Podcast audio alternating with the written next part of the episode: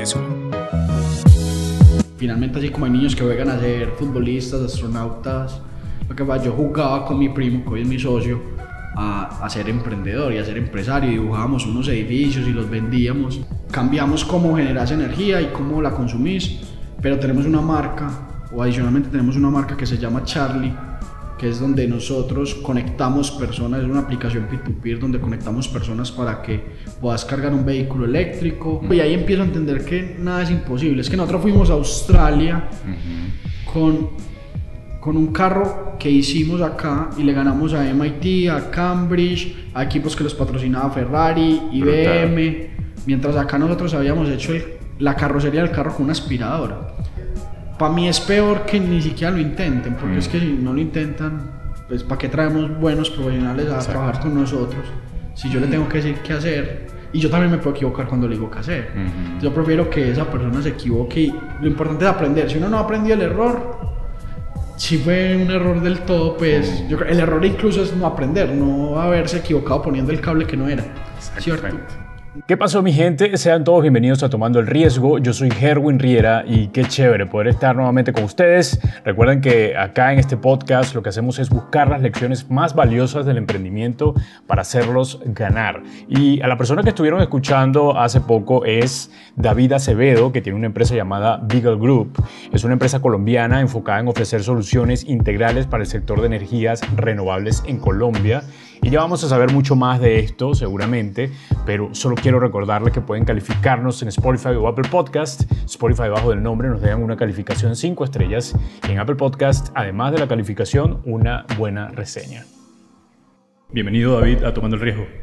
Hola Erwin, ¿qué más? Muchas gracias por, por invitarme y por por volver a grabar este capítulo. Hombre. Habrá que contar que, que nos mal el sonido la primera vez. No, y la, la primera vez me costó llegar aquí, eh, o no llegué por, por, por, cuestiones ya de tiempo. Eh, también este, el sonido se escuchó mal la, la, última vez que grabamos, pero esta vez sí en serio. esta vez sí vamos en serio. David, eres ingeniero mecánico, pero lo menos que has hecho es eso, ¿no? Has hecho de todo menos un poco de la carrera que, que, te, que te preparaste. Sí, yo soy ingeniero de formación, pero creo que soy otro montón de cosas de, de corazón y de, de, convicción. Estudiaba ingeniería mecánica, como en quinto sexto semestre me quise pasar de carrera, me presenté a otra universidad, quería estudiar ingeniería de control o ingeniería eléctrica. Pasé como entre los cinco primeros cupos, incluso con una beca, pero cuando fui a homologar materias no me homologaron nada y eso fue como un momento decisivo en mi vida porque ahí tuve que decir qué quería hacer con mi carrera profesional. Si quería perder esos tres años porque no me iban a, a valer ninguna materia ni nada y, y, tenerlo como una experiencia, o si podía enrutar después mi carrera, que fue finalmente la decisión que tomé. Finalmente me gradué de ingeniero mecánico, luego es, eh, pues de, durante la carrera tuve la oportunidad de estar en un grupo de, de investigación, ahí conocí la energía solar mm. y, y, pues ya ese gusto que tenía por electricidad y por, por temas electrónicos lo fui juntando con eso, después apareció la oportunidad de hacer la práctica y por ahí se fue yendo mi vida profesional y estoy aquí hoy, entonces yo ya, creo que, que, salió bien. Sí, sí, seguramente ahorita vamos a, a, saber de qué se trata tu empresa. Antes escuché o leía o veía, mejor dicho, una entrevista donde hablabas de una frase que usas mucho que es nací para esto. Eh, ¿Por qué usas esa frase ahorita? Es, es como el resumen de, de qué es mi vida cuando yo le cuento a los demás qué es mi vida. Cuando empiezo como a, a, estar en el mundo del emprendimiento y de, y de, contar cómo llegaba al primer año de la empresa y después contarle a alguien el segundo y después me invitaban a algún evento y eso, mi esposa se dio cuenta que yo contaba mucho porque eh, fui emprendedor y contaba mucho, pues que finalmente así como hay niños que juegan a ser futbolistas, astronautas, lo que pasa, yo jugaba con mi primo, que hoy es mi socio, a, a ser emprendedor y a ser empresario, dibujábamos unos edificios y los vendíamos y que yo repetía mucho la frase, es que yo nací para hacer esto, yo estoy mm. convencido de que, de que eso era lo que yo tenía que hacer en mi vida y, y, y, eso pues finalmente termina siendo la fortuna de hago lo que quiero y, y lo disfruto y, es mi pasión y tiene momentos malos y momentos muy buenos como todas las profesiones, Pero es que cuando vos haces lo que no te gusta y, y, encima tenés un momento malo, pues ahí seguramente es muy fácil tirar la toalla.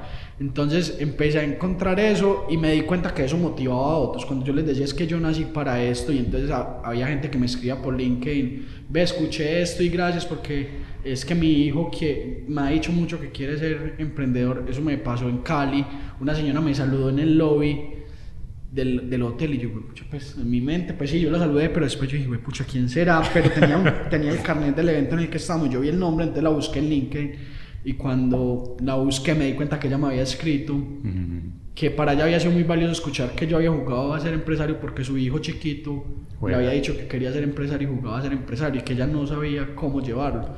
Entonces me di cuenta que eso motiva a la gente, que, me, que nos conectaba. Conecta mucho. Y, y, que finalmente el mensaje que yo le quería transmitir al mundo de, de, nacimos para algo, no está malo no ser empresario, no está malo ser empleado, todos nacimos para algo, lo importante es encontrar para qué nacimos y ahí es cuando encontramos eso podemos vibrar en el punto que es. Y, y, como dice la frase, pues si va a ser zapatero, sea el mejor zapatero. Es porque usted nació para hacer zapatos. Eso Así es, yo estoy de acuerdo, yo, yo pienso eso también, si, si en realidad, eh, o sea, cuando conseguimos ese propósito, eh, creo que conseguimos todo, ¿no? Eh, porque todo se alinea, ¿no? Cuando tenemos el propósito por el cual hacemos algo, la empresa, el trabajo, lo que sea, alrededor como que todo se alinea, todo va a, favor de eso. Y claro, el proceso es, siempre es duro. Ya vamos a hablar un poco de, de todo lo que es hacer empresa. pero ese, en ese sentido, que, cuéntame un poco de, los detalles de ese juego que tenían como primo. Bueno, yo vivía al frente de la UPB en la casa de mi abuelo. Mi abuelo tuvo 30 hijos, entonces era una casa gigante.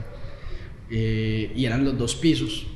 En el primer piso vivía una de mis tías con uno de los primos y yo vivía con mi abuelo y, y mi mamá de crianza en el segundo. Y mi otro primo Juan, que es el socio, iba pues a visitar a mi abuelo, obviamente, pero entonces cuando iba, a veces jugábamos fútbol, o a veces jugábamos muñequitos, play, no sé, pero a veces decíamos, ah, vamos a jugar a la empresita. Mm. Entonces cogíamos un cuaderno y dibujábamos y, y, lo vendíamos, y íbamos y lo vendíamos al abuelo, a los tíos. Y, y, entonces decíamos que, que, este apartamento vale no sé cuánto y que la casa es así. Y, hacíamos ahí como un canvas, pues para nosotros, obviamente no sabíamos nada de eso. Y, y ahí se fue quedando como esa historia y ese era el juego de niños. El, y lo repetíamos mucho, era un juego recurrente. Pues ahora que tengo hija y veo que, que Elena es capaz de jugar lo mismo siempre. Muy imaginativo, ¿verdad? Los niños. nosotros repetíamos el mismo juego, o sea, no fue que una vez lo jugamos, era un, juego de muchas veces que, que, era casi tan apasionante como jugar fútbol o jugar PlayStation. Claro. Entonces, ahí se quedó como esa vena Después, pues en la vida de, colegio y en la vida de universidad, eh, había que generar plata y, vendí desde empanadas en el colegio.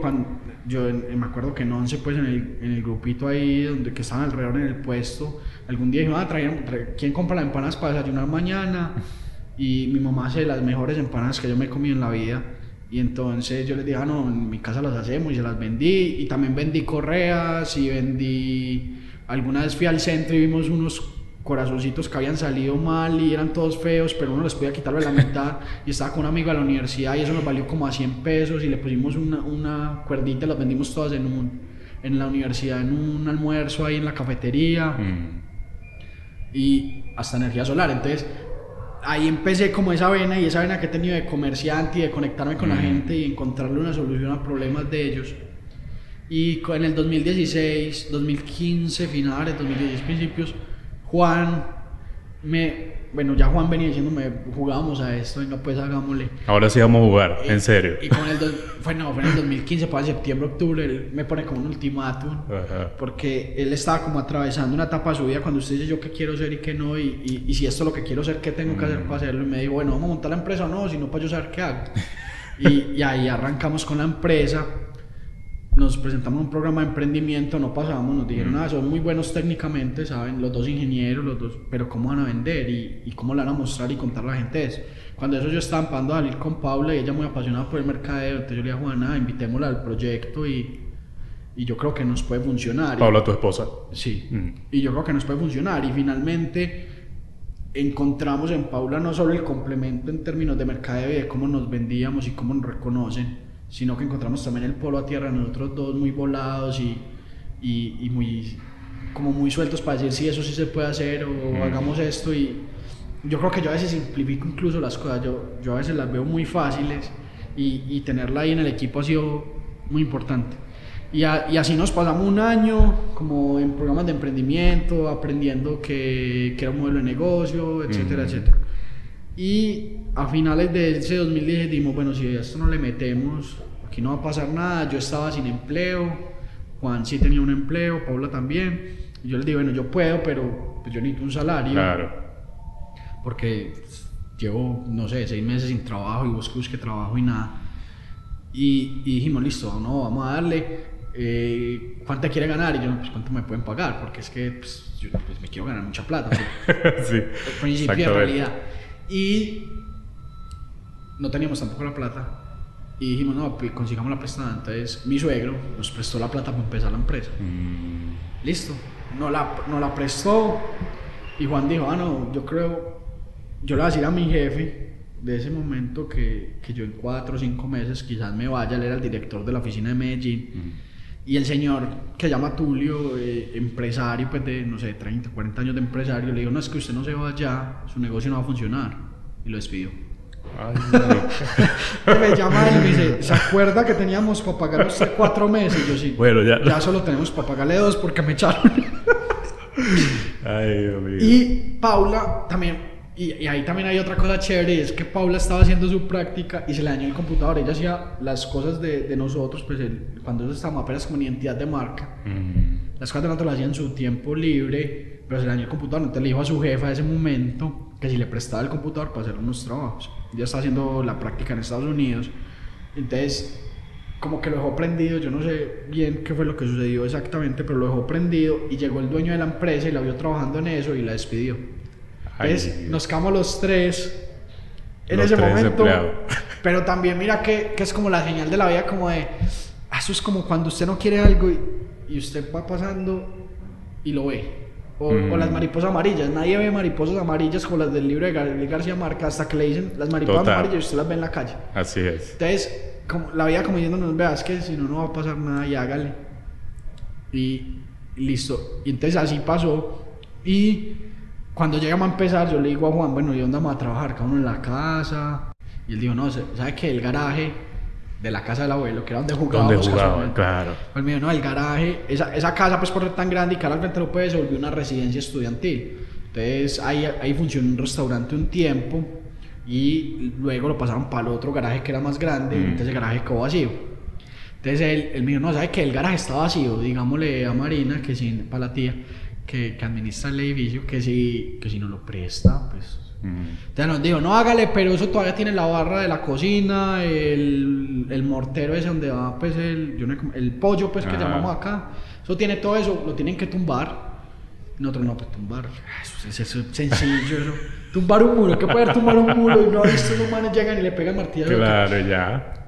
Listo, y ahí compramos la primera herramienta de esta empresa, una almadana.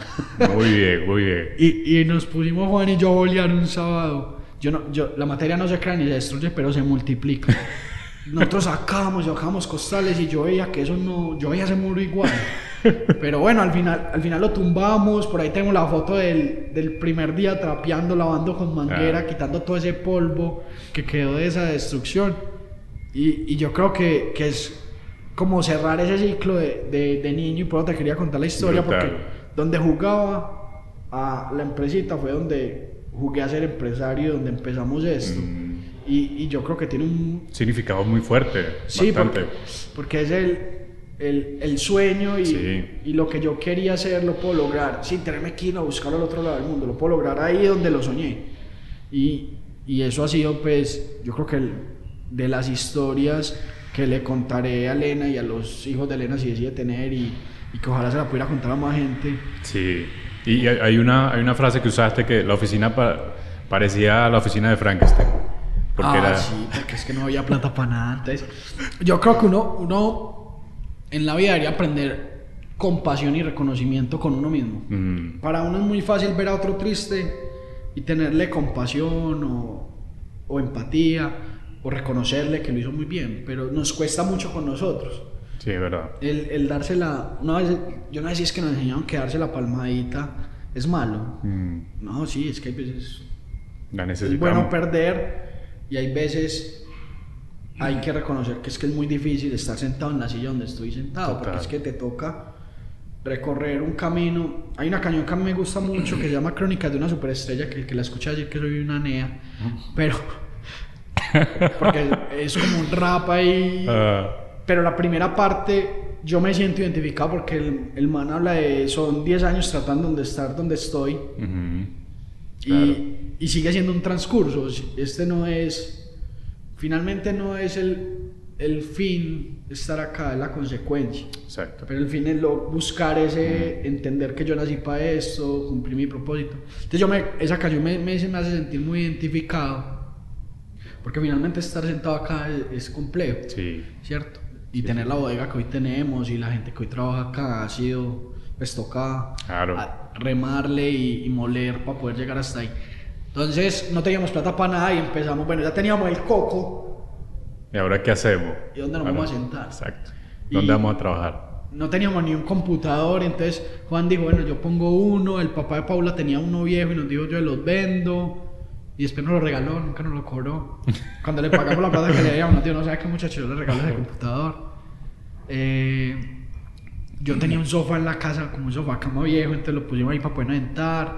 El hermano de Paula nos dio un- una silla y un, pues como un escritorio y una silla que él tenía viejas que iba a cambiar, pues viejas no usadas porque estaban muy buenas pues, Sí. finalmente. Yo tenía otra mesa por ahí desarmada como en el, debajo de la cama y la volvimos a armar. Teníamos unas estanterías, eso. Entonces ahí fuimos armando y fuimos colocando cosas. Aquí todavía hay cosas de, De ese, de ese día. de ese día, de, de esos momentos. momento. Y después, entonces era el garaje, pero entonces lo que te conté, ya detrás del garaje había una habitación que alquilaban y, Mm. y en algún momento dado también se quedó vacío y ya nos habíamos quedado muy chiquito ahí y un día le dijimos a mi tía, tía, nos va a alquilar la habitación de atrás y nos dijo, ah, bueno, sí. Ah, pues nos tiene que dejar tumbar el muro. Entonces mira que fue como irle pegando cositas, irle pegando cositas. Y al final, eso era, sí, como Frankenstein, tenía un pasito, Claro. un brazo de uno, una mano de otra, pero tenía mucho amor y yo creo que eso es lo más importante. La- y la, la intención allí, de de ese relato que estás dando, es también el- la abundancia, ¿no? Porque pensamos a veces que, que el empezar con poco significa que te puedes quedar así o que o piensas muy, de forma muy limitada, pero ustedes tenían poco y los pensamientos eran demasiado ambiciosos, ¿no? En ese momento. Hay, hay una frase muy bacana que dice, si no lo hiciste con nada, no lo vas a hacer ni con 100 millones de dólares. Total. Entonces, yo creo que cuando uno se, cuando uno se pone las excusas de yo no puedo porque es que no tengo esto, porque no tengo el computador, porque no tengo la silla, porque... La excusa...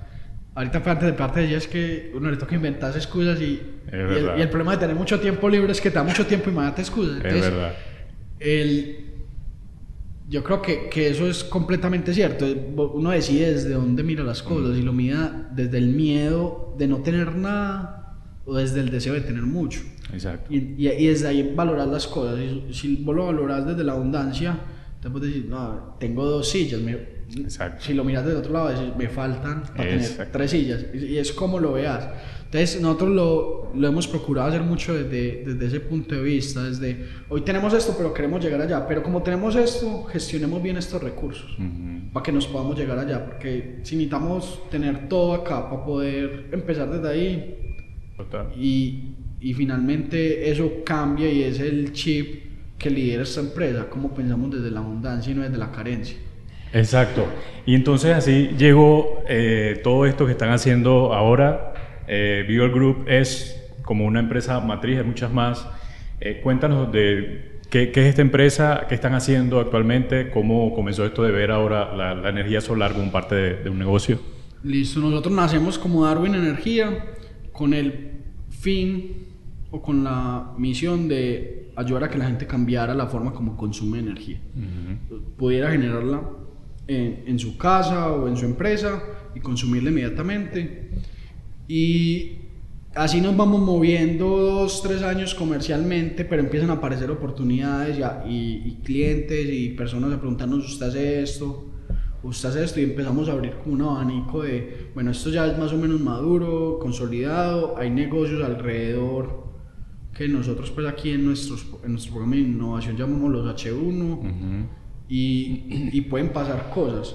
Entonces empezamos a, a, experimentar con marcas y ahí después de varias experimentaciones vemos que, que hay como una confusión comercial también para el mercado y es, bueno, usted es Darwin o quién es porque a quién le estoy comprando y empezamos a entender pues que había que tener unidades estratégicas de negocio y, y empezamos a, a, construir nuestro modelo de, de, innovación y crecimiento.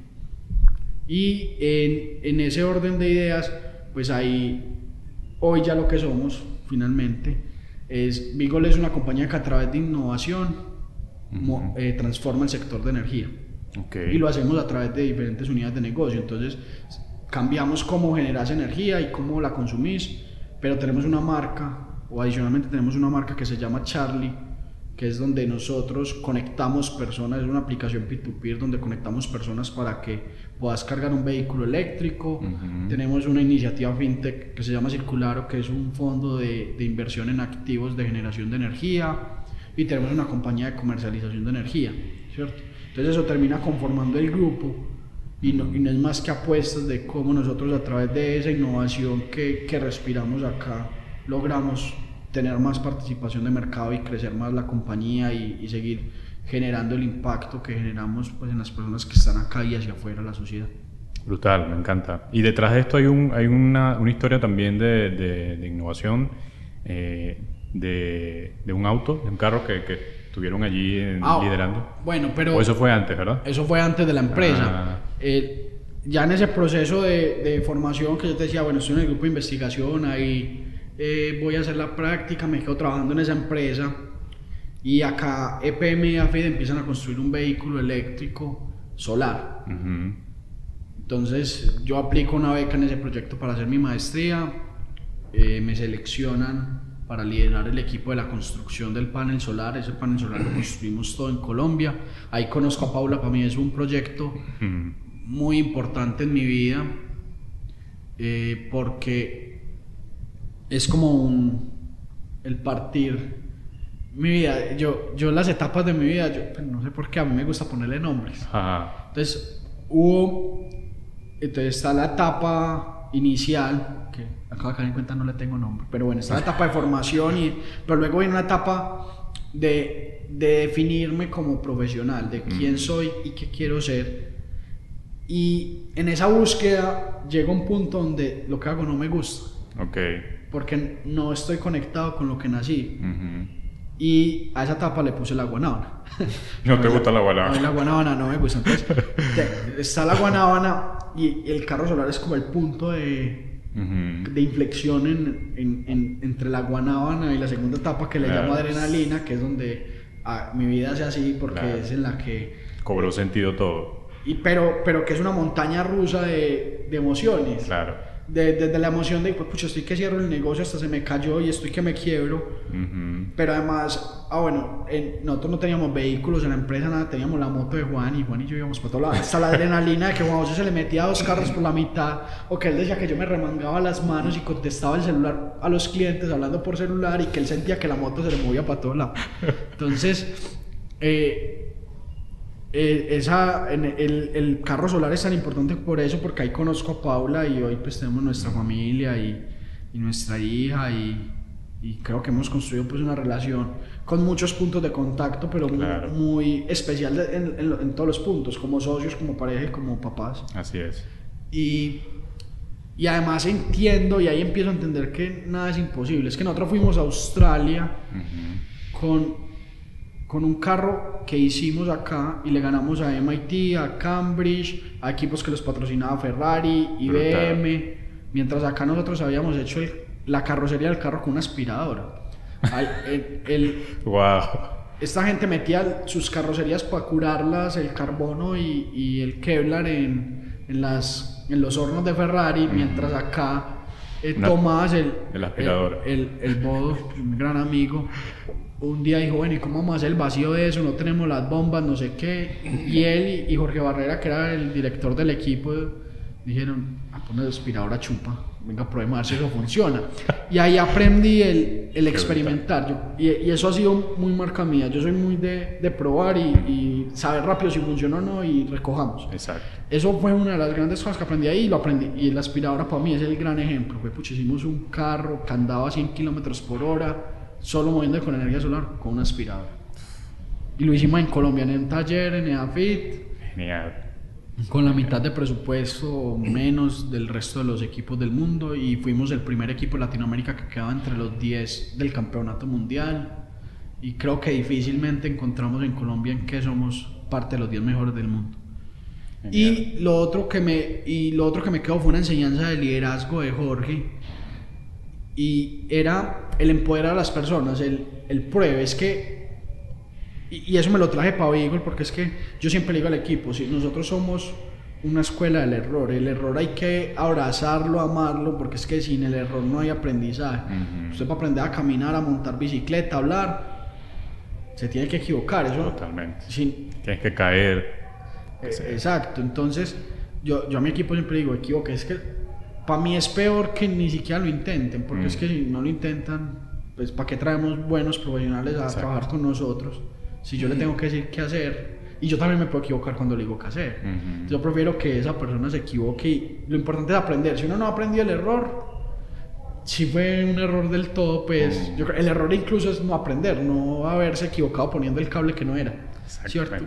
Entonces, ahí aprendí mucho el error y esa forma de, de enseñanza de Jorge, de pruebe y, y, finalmente en ese momento no lo entendía, hoy sí lo entiendo, el cómo el líder tiene que ser innecesario.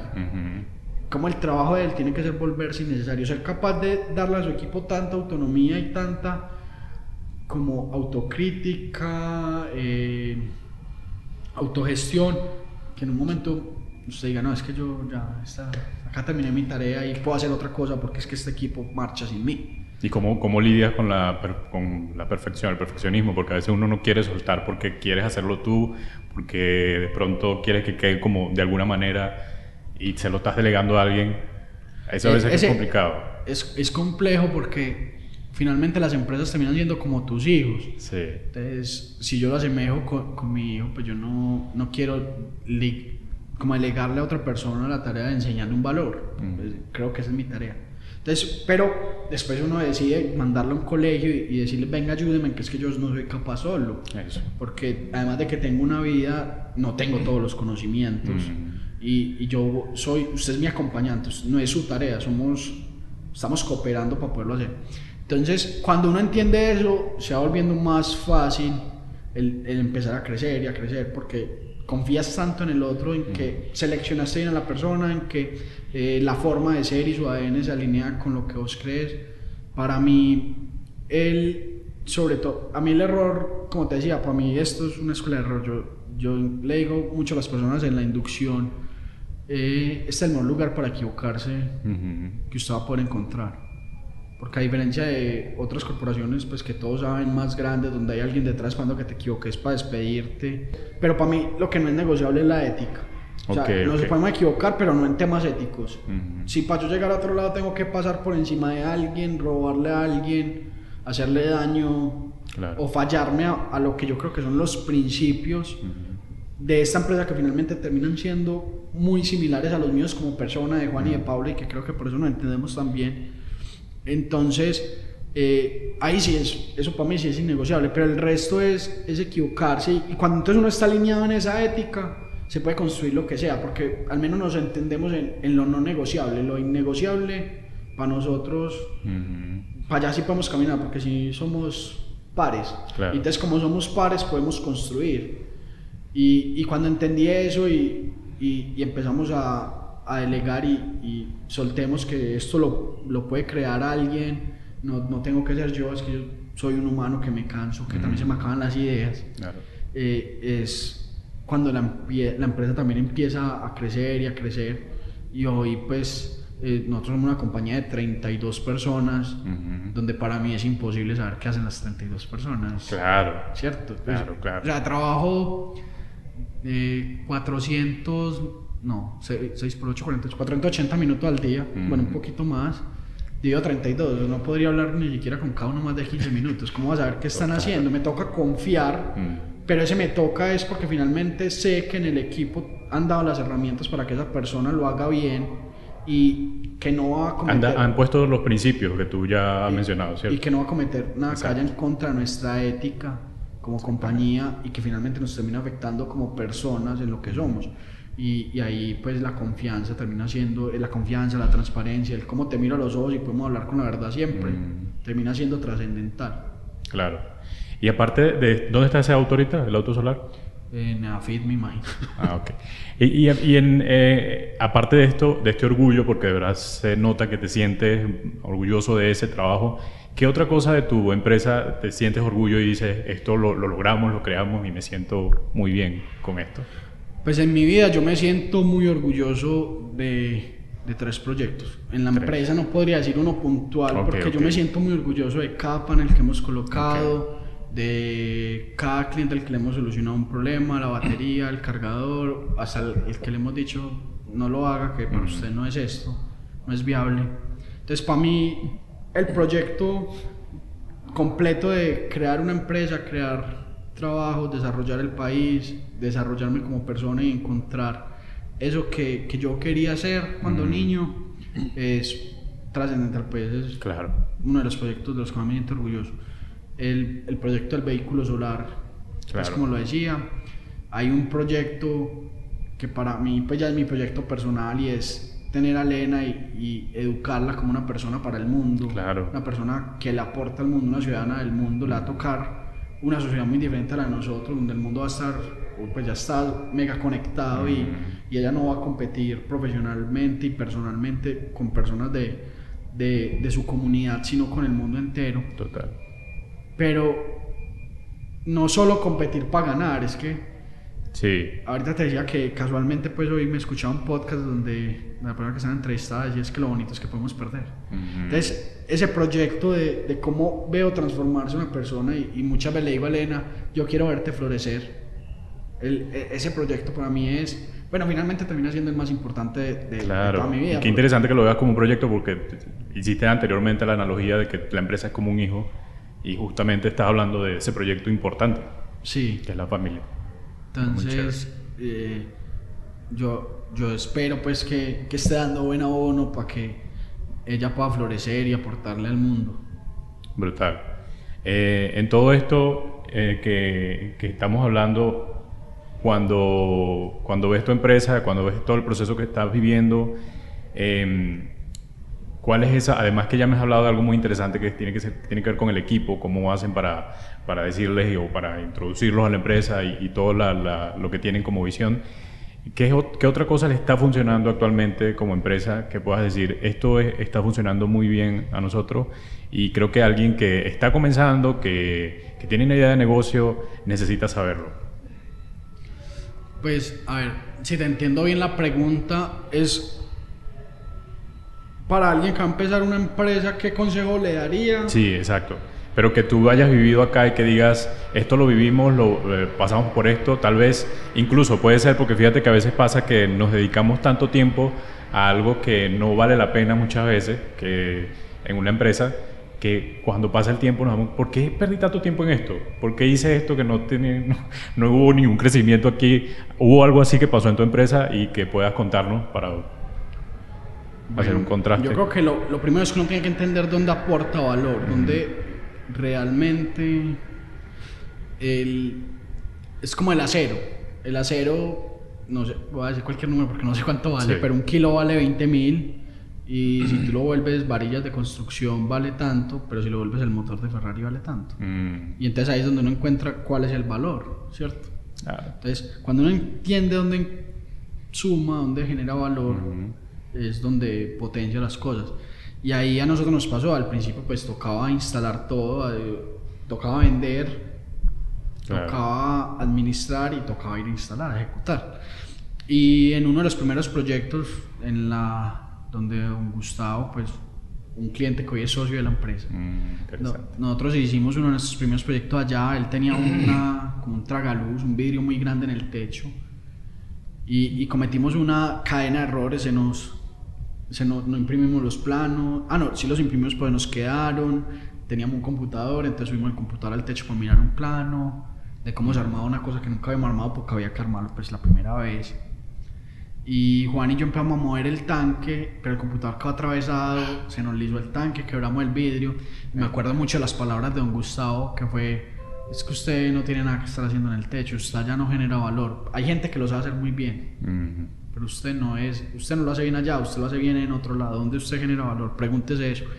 Y, y haber entendido eso y empezar entonces los roles, porque por ejemplo Juan y yo andábamos en una moto para todos lados, parecíamos meses de entender, no, es que usted hace esto y yo hago esto, y, y, y, entender hasta dónde va cada uno, y no meterse muy, pues sí, hay que involucrarse en la empresa y, a veces hay problemas con de todos, pero, pero también dejar que el problema a veces es solo tuyo. Sí, sí, es verdad. Y eso tiene que ver mucho con el autoconocimiento, ¿no? con el conocerse y conocerse y conocerse para saber en realidad en qué, en qué puede generar valor. Y algo que tú decías era que tú eres bueno para iniciar los proyectos, que antes lo veías como, eh, en una entrevista decías que abandonador, que te decía tu mamá, pero eh, suena muy de pronto negativo, pero es que eres más bien como una persona que comienza los proyectos y hace todo para que se inicie y luego Simplemente incluso ahí pues tengo una primicia, es que yo ya no soy el gerente de Beagle, pues ya ahorita me habías presentado así, pero no soy el gerente hace, no sé, 20 días, 15 días. Ah, pues, reciente. Y, y, es básicamente por eso, es porque lo lindo de cualquier camino, sea de la vida o profesional, bueno, es entregarlo todo y sentirse satisfecho de que lo entregaste todo, pero reconocer cuando tu creatividad, tu conocimiento y la energía creadora que tenés se agotó y, y, ya no sos la persona para eso. Y pasan todos los ámbitos de la vida, con las parejas, incluso viendo con los papás. En algún momento mm. tu papá mismo siente, vos ya no puedes vivir acá y tenés, tenés, que hacer tu vida fuera de esta casa. Entonces, si pasa a esos niveles, pasa en cualquier nivel. Entonces, el, eso para mí, que en ese momento lo veía como negativo y, y yo porque empiezo todo y no lo termino y y, y, después entendés que yo ahí no vibro. Para mí estar en el, venga, probemos, experimentemos, nos equivocamos, no importa, probemos, entender si esto funciona y hasta que al final encontramos lo que llaman el, el product market fit. Pero pues al final es, encontré que sí funciona. Exacto. A mí eso me, me mueve y me apasiona. Pulirlo, tenerlo en el mercado y que se pueda repetir muchas veces. Pero cuando se vuelve tan operativo, ya. matas mi creatividad. mi, mi cerebro funciona de otra manera y entonces yo ahí me siento muy encasillado y empiezo a sentir como que yo no pertenezco acá. Mm. Y, y, parte de lo que ahorita te decía de reconocer en qué soy bueno y, y dónde genero valor, ha sido ese transcurso en mi vida y, y hace... Y, es muy bacano porque lo que nos pasó fue que yo no estaba aceptando que yo ya no era la persona que tenía que ser el gerente de vehículo. Yo lo sabía y lo transmitía. Y Juan y Paula se daban cuenta pero yo nunca se los dije. Hasta que un día Juan y Paula me llamaron en, en la oficina al lado. Me dijeron, venga, hablemos. Pues, nosotros hablamos CAI todos los días un ratico y cuando yo bajé me dijeron, no, es que, que nosotros creemos que usted no debe ser el gerente de la empresa. Porque es que nosotros vemos que usted no está brillando. Y cuando el director de la orquesta no es capaz de brillar, él brilla por los demás. Entonces, si, si este man no está brillando es porque o los demás no brillan, pero yo me imagino al man con el palito ahí desde el violinista equivocó o a él no le gusta estar dirigiendo al violinista, está de las dos, yo claro. Entonces, también muy valioso eso porque no solo reconocer dónde genero valor, sino que mi equipo me conoce tanto porque son mi esposo y mi, claro. mi primo, mi amigo de toda la vida. Que jugó contigo. y, que pues, yo soy mayor que él seis meses, pues ya crecimos juntos. Entonces, sabe, yo, yo puedo mirar a Juan y saber el que está pensando y, mm. y que él sepa yo qué estoy pensando. Entonces, ese, ese reconocimiento también del equipo fue muy valioso porque. Y, y tener la valentía. No hubo ninguna incomodidad entonces cuando te dijeron eso. No, para mí fue un respiro. Ah. Porque incluso, mira que yo rescataría ahí la valentía de Juan de decirme eso y de tener una conversación incómoda, que sería lo segundo que iba a decir, y es, en la vida familiar y en la cultura colombiana nos dicen que hay tres cosas de las que no se puede hablar en la mesa. De fútbol, religión y plata. Entonces, vos ves gente muy quebrada que le da pena decir que tiene una deuda. Pues que todos tenemos a grandes o pequeños niveles deudas, buenas y malas, para apalancarnos o para comprarnos una pendejada que queríamos. Y eso está bien, cada uno toma pues sus decisiones y... y, y desde la conciencia que lo hace lo ve bien o mal y, y, con el tiempo pues mirando con retrovisores es más fácil decir me equivoqué que no. Pero y entonces eso hace que no seamos capaces de tener conversaciones incómodas. Entonces no somos capaces de decirle al otro eh, algo tan sencillo como, ve, tenés un moco, pues pega nada. A veces nos da pena, así sea la persona con la que dormimos todos los días, o la mamá, que es la persona que más amamos, lo que sea, nos da pena tener esa conversación. Entonces, también rescataría eso. Y cuando nosotros entendimos eso como empresa, porque también al principio se nos dificultaba, eh, como que se, en eso de dónde genero valor y cuál es mi rol, también se difuminaba muchas veces que esto es una empresa familiar y no dejamos de ser familia. Para entender que dentro de este espacio, el rol de familia es de segundo plano. Acá somos empleados de una compañía. Y así como ellos, en su rol de socios, le dijeron al gerente, no puede seguir siendo el gerente. Yo también pude haberles dicho, no vas a trabajar más en esta empresa, porque era mi rol como empleado de esta empresa, el, protegerla y hacerla crecer. Claro. Y eso no hace que vayan a ser o mi ex esposo o mi ex primo, ¿cierto? Entonces, el, cuando nosotros entendimos, yo cómo tengo la conversación incómoda y cómo se lo digo desde el amor, ¿cierto? Sí ahí también la empresa empieza como a, moverse de otra manera. ¿Y tiene, tienen como una estructura para hablar esos temas? O sea, a veces, a veces a mí, lo que hago a veces para decir algo incómodo es que primero resalto algunas cualidades de la persona y eh. luego le, doy duro donde tengo que darle. No, o sea, es que nosotros somos muy, muy francos, muy, muy honestos y transparentes. por ejemplo, a mí no me gusta que me hablen las cosas. Entonces, yo creo que es más saber cómo es el otro. Entonces, como ellos saben que a mí no me gusta, no, no me van a decir, primero, David, sos muy capaz y mira dónde está la empresa. Además que se conocen mucho, claro. No fue. Pero Juan, desde. Juan, como me lo dijo, fue. No te voy a brillar. Sí, sí. De la sinceridad. De desde, la Sí, desde el amor. entonces, entonces, yo creo que eso trascendental.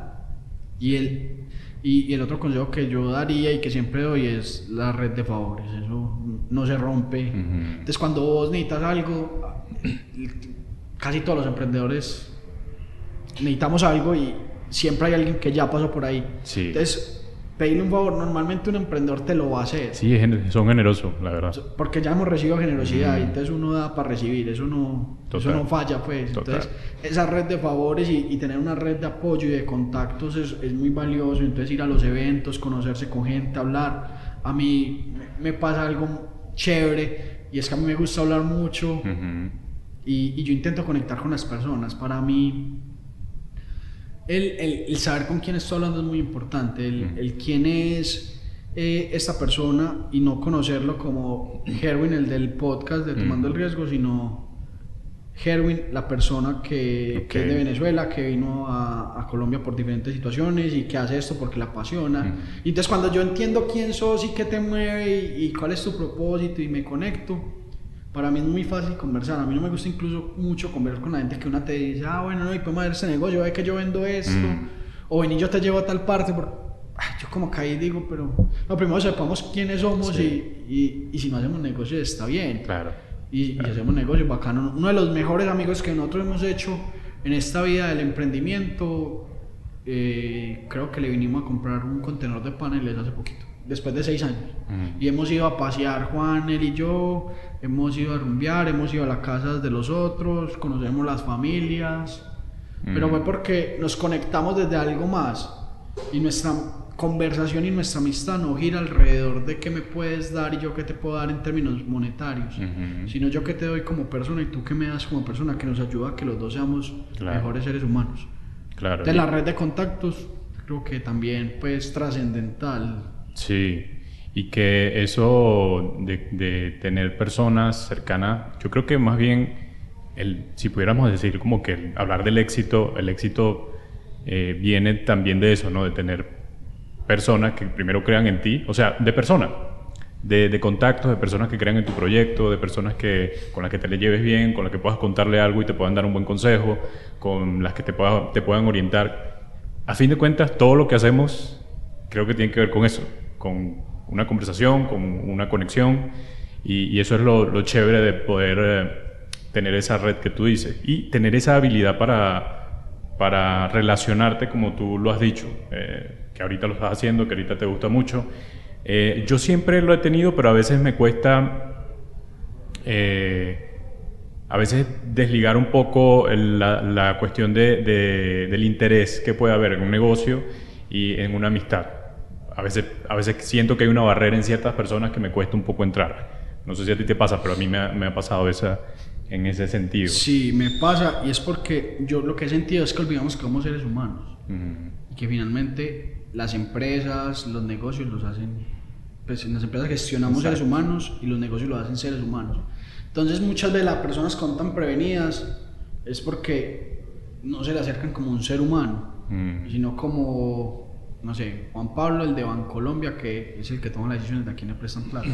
Entonces cuando a vos en tu vida se te vuelve es que la gente te acerca por interés, Mm. vos te prevenís, porque el, el- el mismo cerebro dice, no, yo me voy a proteger de estos manes que, Claro. que quieren es chuparme el alma, no, no me quieren dar algo, no me quieren nutrir el alma. Y, y ahí es cuando, cuando, cuando yo digo, a mí me gusta acercarme y entender quién es el otro Ujú. Y, y su familia cómo es y, y qué le gusta y por qué le gusta y, y yo cómo le puedo dar un- una palabra que, que de pronto él quería escuchar Ujú. y que muchas veces por esa misma formalidad del negocio y por olvidar que somos seres humanos el, el otro no es capaz de decirle, ve, se te ve muy bien esa camisa Sí. sí, porque tiene la misma prevención de que supongo que la otra persona que le estoy diciendo eso porque después le va a pedir un favor Es verdad, sí, es verdad.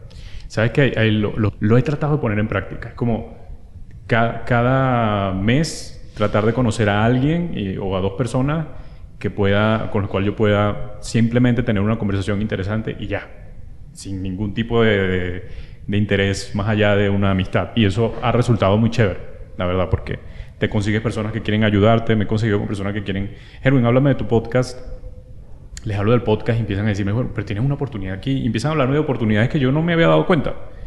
Puedes hacer esto, puedes hacer lo otro y... Y pero ayuda te- mira mucho. que te lo. Normalmente cuando esa conexión ya existe, te lo dicen desde el deseo de que vos crezcas, ¿no? Desde el- la búsqueda de yo cómo voy a ganar. Totalmente. Y ahí es cuando las relaciones humanas se vuelven poderosas. Así es. Porque eso, pues también es un principio en mi vida y es que a mí no me interesa el, el otro. Ujú. En el sentido de no me interesa si gana más plata que yo o no.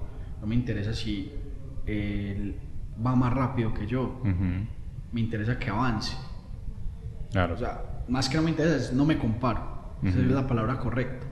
Entonces, cuando yo entiendo que la relación humana es doy lo que tengo porque me nace darlo, es cuando empiezo a, a- a vivir la vida de otra manera. Y eso ha sido, pues, como. Yo, yo creo que, que esta etapa de mi vida incluso le podría empezar a poner nombre, es la de autoconocerme. Ujú. Y cuando entiendo que me genera bienestar y, y que no es la carrera de, de ganar solamente por ganar, sino la carrera de, de ser humano, Sí. es, es Hay, bacano. hay, hay una pregunta aquí que quería hacerte y, tiene, y creo que la voy a- a enlazar con algo que estábamos hablando antes del podcast. Eh, el miedo que actualmente estás enfrentando. Y tú- estás a punto de hacer algo que quiero que nos cuentes un poco y cómo es esa experiencia, ese, ese miedo que sientes ahora y, y lo que estás haciendo, lo que estás a punto de hacer. Ah, bueno, entonces ahorita te contaba, el, este, este fin de semana, pues yo no sé cuándo va a salir el podcast, pero ahorita el 27 de agosto voy a subir el, el Alto de Letras, que es la, la subido, la, el premio montaña más largo del mundo UCI, pues, aprobado por la Federación de Ciclismo.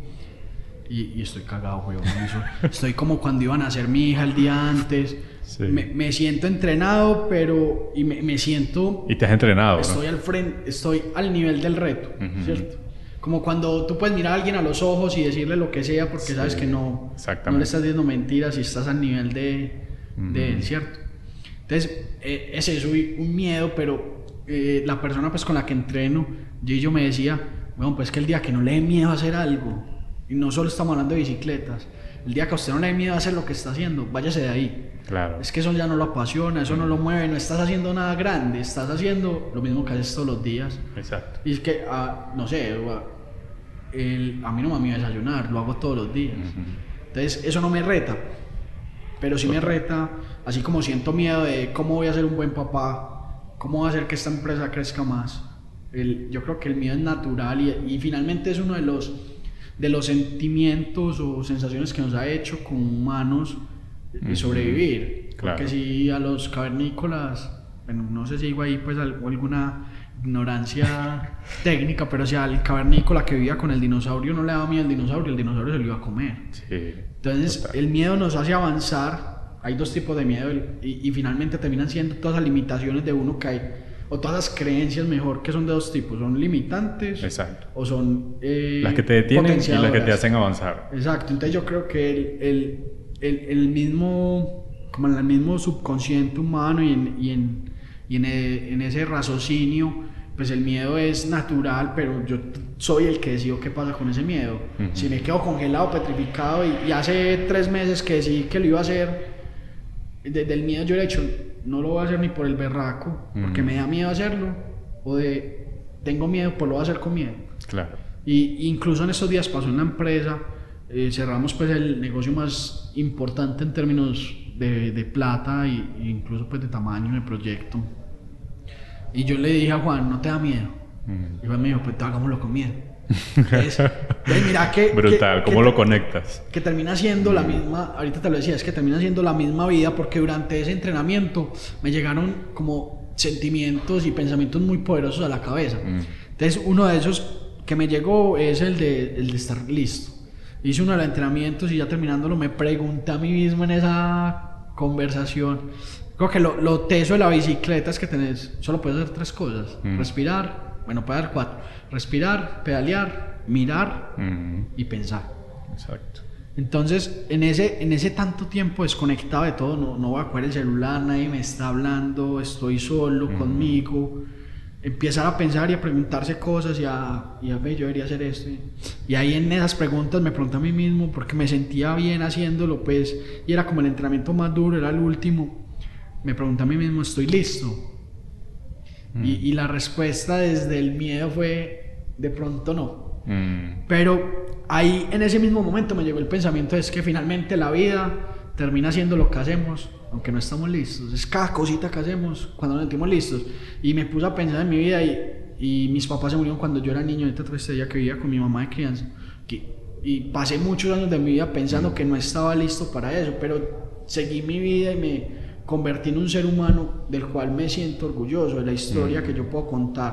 Es una historia que vale la pena ser escuchada. Entonces, no estaba listo para eso, no estaba listo para ser papá el día antes de que naciera Elena, me estaba muriendo del susto, eh, no estaba listo para crear una empresa porque Juan José era el que me llamaba y me decía Claro. entonces, me acuerdo cuando llamaba el primer proyecto, que Juan me escribió, yo le dije Juan, no, pasémoslo para dentro de ocho días, ahí lo hacíamos los fines de semana, me dijo, que marica, tiene miedo, y yo le dije, no, es que creo que no estamos listos, me acuerdo mucho de esa conversación, y él me dijo, no, si estamos listos, hagámosle pues, entonces, el, el entender cómo el miedo me puede mover, Mm. pero también cómo no necesito estar listo para hacer las cosas, solo necesito eh, quererlo hacer. Y Exacto. entonces, eh, al final lo que concluye es que el, el éxito Mm. quizás sea simplemente hacer las cosas aunque no estemos listos. Y, y eso ha sido muy valioso. Y hoy cuando me desperté, eh, ahí hablando pues con mi esposa, le, ella notó porque me dijo, ¿qué te pasa? Pues yo no sé cómo me desperté o qué. Y le dije, no, tengo mucho miedo. Y me dijo, ¿de qué? Y yo le dije, no, pues de sí, que voy por allá. Y me, me preguntó, ¿pero vos crees que lo vas a hacer? Yo le dije, sí. Me dijo, bueno, entonces, ¿de qué tienes miedo? Y yo, "Pues, de no hacerlo, Mm. de fracasar. Me dijo, pero es que también es importante fracasar.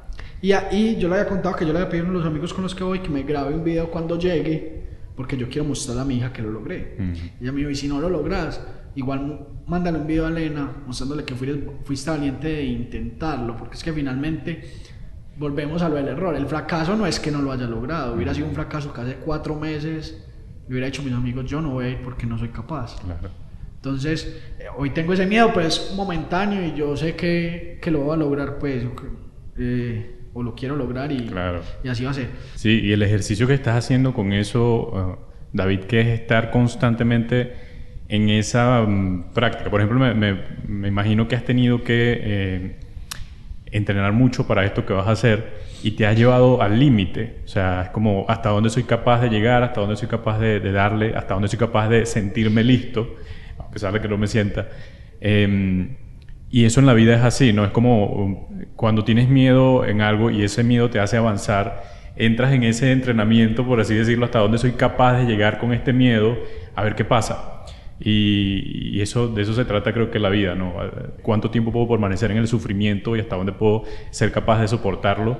Porque eso te mantiene activo y no te mantiene allí eh, simplemente estable o eh, inactivo sin pensar, bueno, yo me quedo acá y, y, veo qué pasa con todo. No, yo estoy constantemente pensando en esa adrenalina de poder hacer algo mucho más trascendental. De acuerdo. El miedo, incluso yo creo que hablando de eso, el reconocimiento y de la compasión con uno mismo, muchas veces no somos libres de sentir. Mm. Entonces nos da miedo, sentir miedo y sentir tristeza y muchos creemos a veces que es malo y, que mostrarse vulnerable con el otro es malo. Pero cuando entendemos que gestionamos humanos y el humano que está siendo gestionado ve que, es que el que le está hablando también es un humano y que puede llorar, le puede eh, dar alegría y rabia, la conexión entre las personas también se vuelve más sencilla. Totalmente. Y, cada vez es más poderoso eso. Claro. Bueno, ya estamos cerrando con, con, el podcast y tengo aquí un pequeño juego. Asociar, invertir o descartar. Asociar, invertir o descartar. Y tengo a tres fundadores que te voy a nombrar para ver con quién te asocias, con quién puedes... Eh, este, invertir o con a quién descartas. Está el de Starbucks, Howard Schultz, está el del cofundador de Instagram, Kevin Systrom, y Pierre Omillar, fundador de eBay. Entonces, eh, el de eBay, Starbucks y Instagram. Instagram. Bueno, tres muy cracks. Invertir, asociar o descartar. Me gustaría asociarme con el de Instagram. El de Instagram. Porque logró vender una compañía casi en un mínimo, producto mínimo viable por muchos millones de dólares. Total. Totalmente. O sea, hizo todo lo que habla la teoría muy rápidamente y se lo vendió a Meta. Total. Eh, ah, bueno, ese es asociar.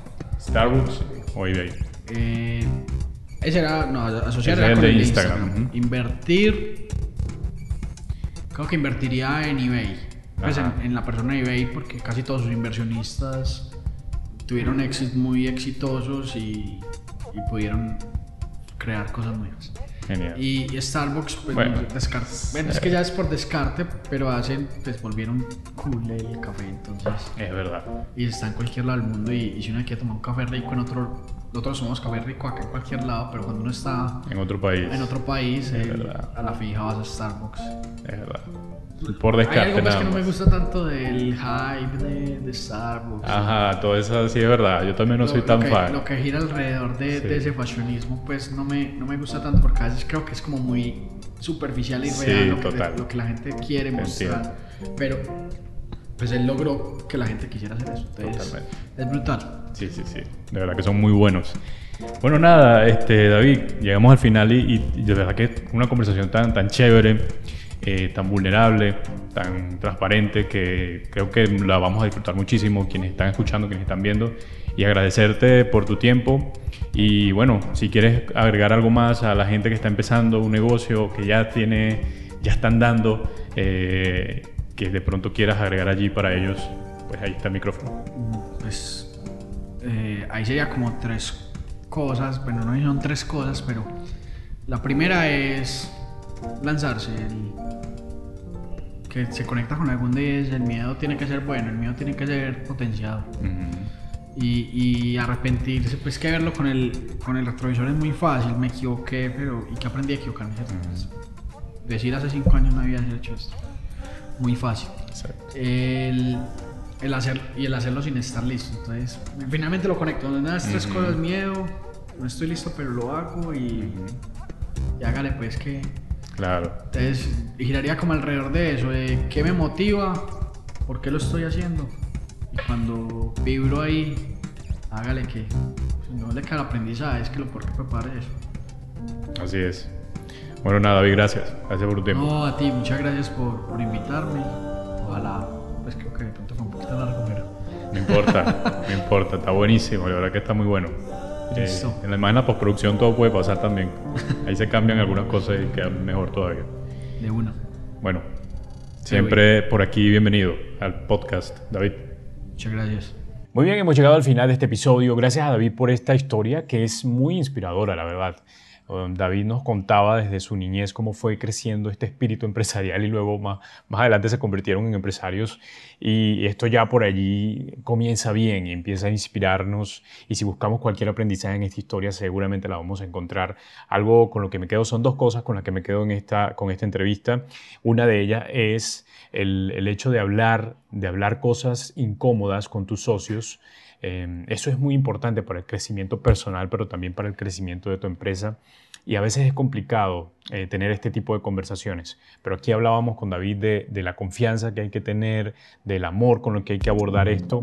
Y, esto es valioso. La verdad me quedo con esto. Eh, espero que cada uno de nosotros podamos eh, poder llegar a este punto con nuestros socios, las personas que están alrededor haciendo empresa con nosotros y que podamos sacar las cosas buenas, las cosas malas y poder resolverlas de la mejor forma.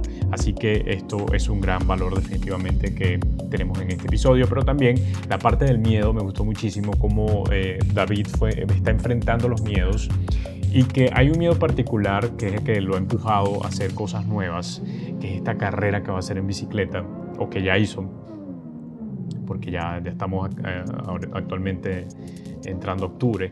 Y eh, este miedo que lo ha retado, que incluso ha renovado su mente de alguna forma y yo invito a que tengamos la oportunidad de hacer cosas distintas a lo que venimos haciendo como empresarios para constantemente soltar un poco las cargas que trae el, crear una empresa y hacer cosas distintas que nos ayuden a innovar, que nos ayuden a, pensar distinto, como él decía que iba manejando bicicleta y podía pensar muchas cosas, pues esto también fue valioso para mí. De hecho, yo estoy actualmente haciendo algo parecido, eh, tratando de exigirme más en lo físico y, pensar que esto puede traerme una disciplina, el hacer ejercicios y todo esto puede ser muy poderoso para nuestro crecimiento.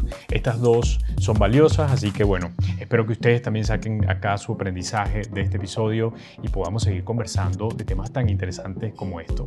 Bueno, eh, hasta aquí este episodio. Recuerden calificarnos en Spotify o Apple Podcast. Estamos en YouTube también. Nos puedes conseguir como Tomando el Riesgo. Allí te suscribes y le das a la campanita para que te lleguen todas las notificaciones. Estamos en nuestra página web www.tomandoelriesgo.com. Allí vas a encontrar una ventana que te va a llevar a nuestro newsletter, así que tienes que suscribirte porque estamos compartiendo cada sábado información interesante sobre marketing, liderazgo, marcas. Está muy chévere porque es una disciplina que tengo eh, cada semana buscando información acerca de estos temas y todo lo que voy encontrando que me parece muy valioso lo voy compartiendo en este newsletter. Así que ya sabes, eh, suscríbete y es totalmente gratis para que te llegue toda esta información.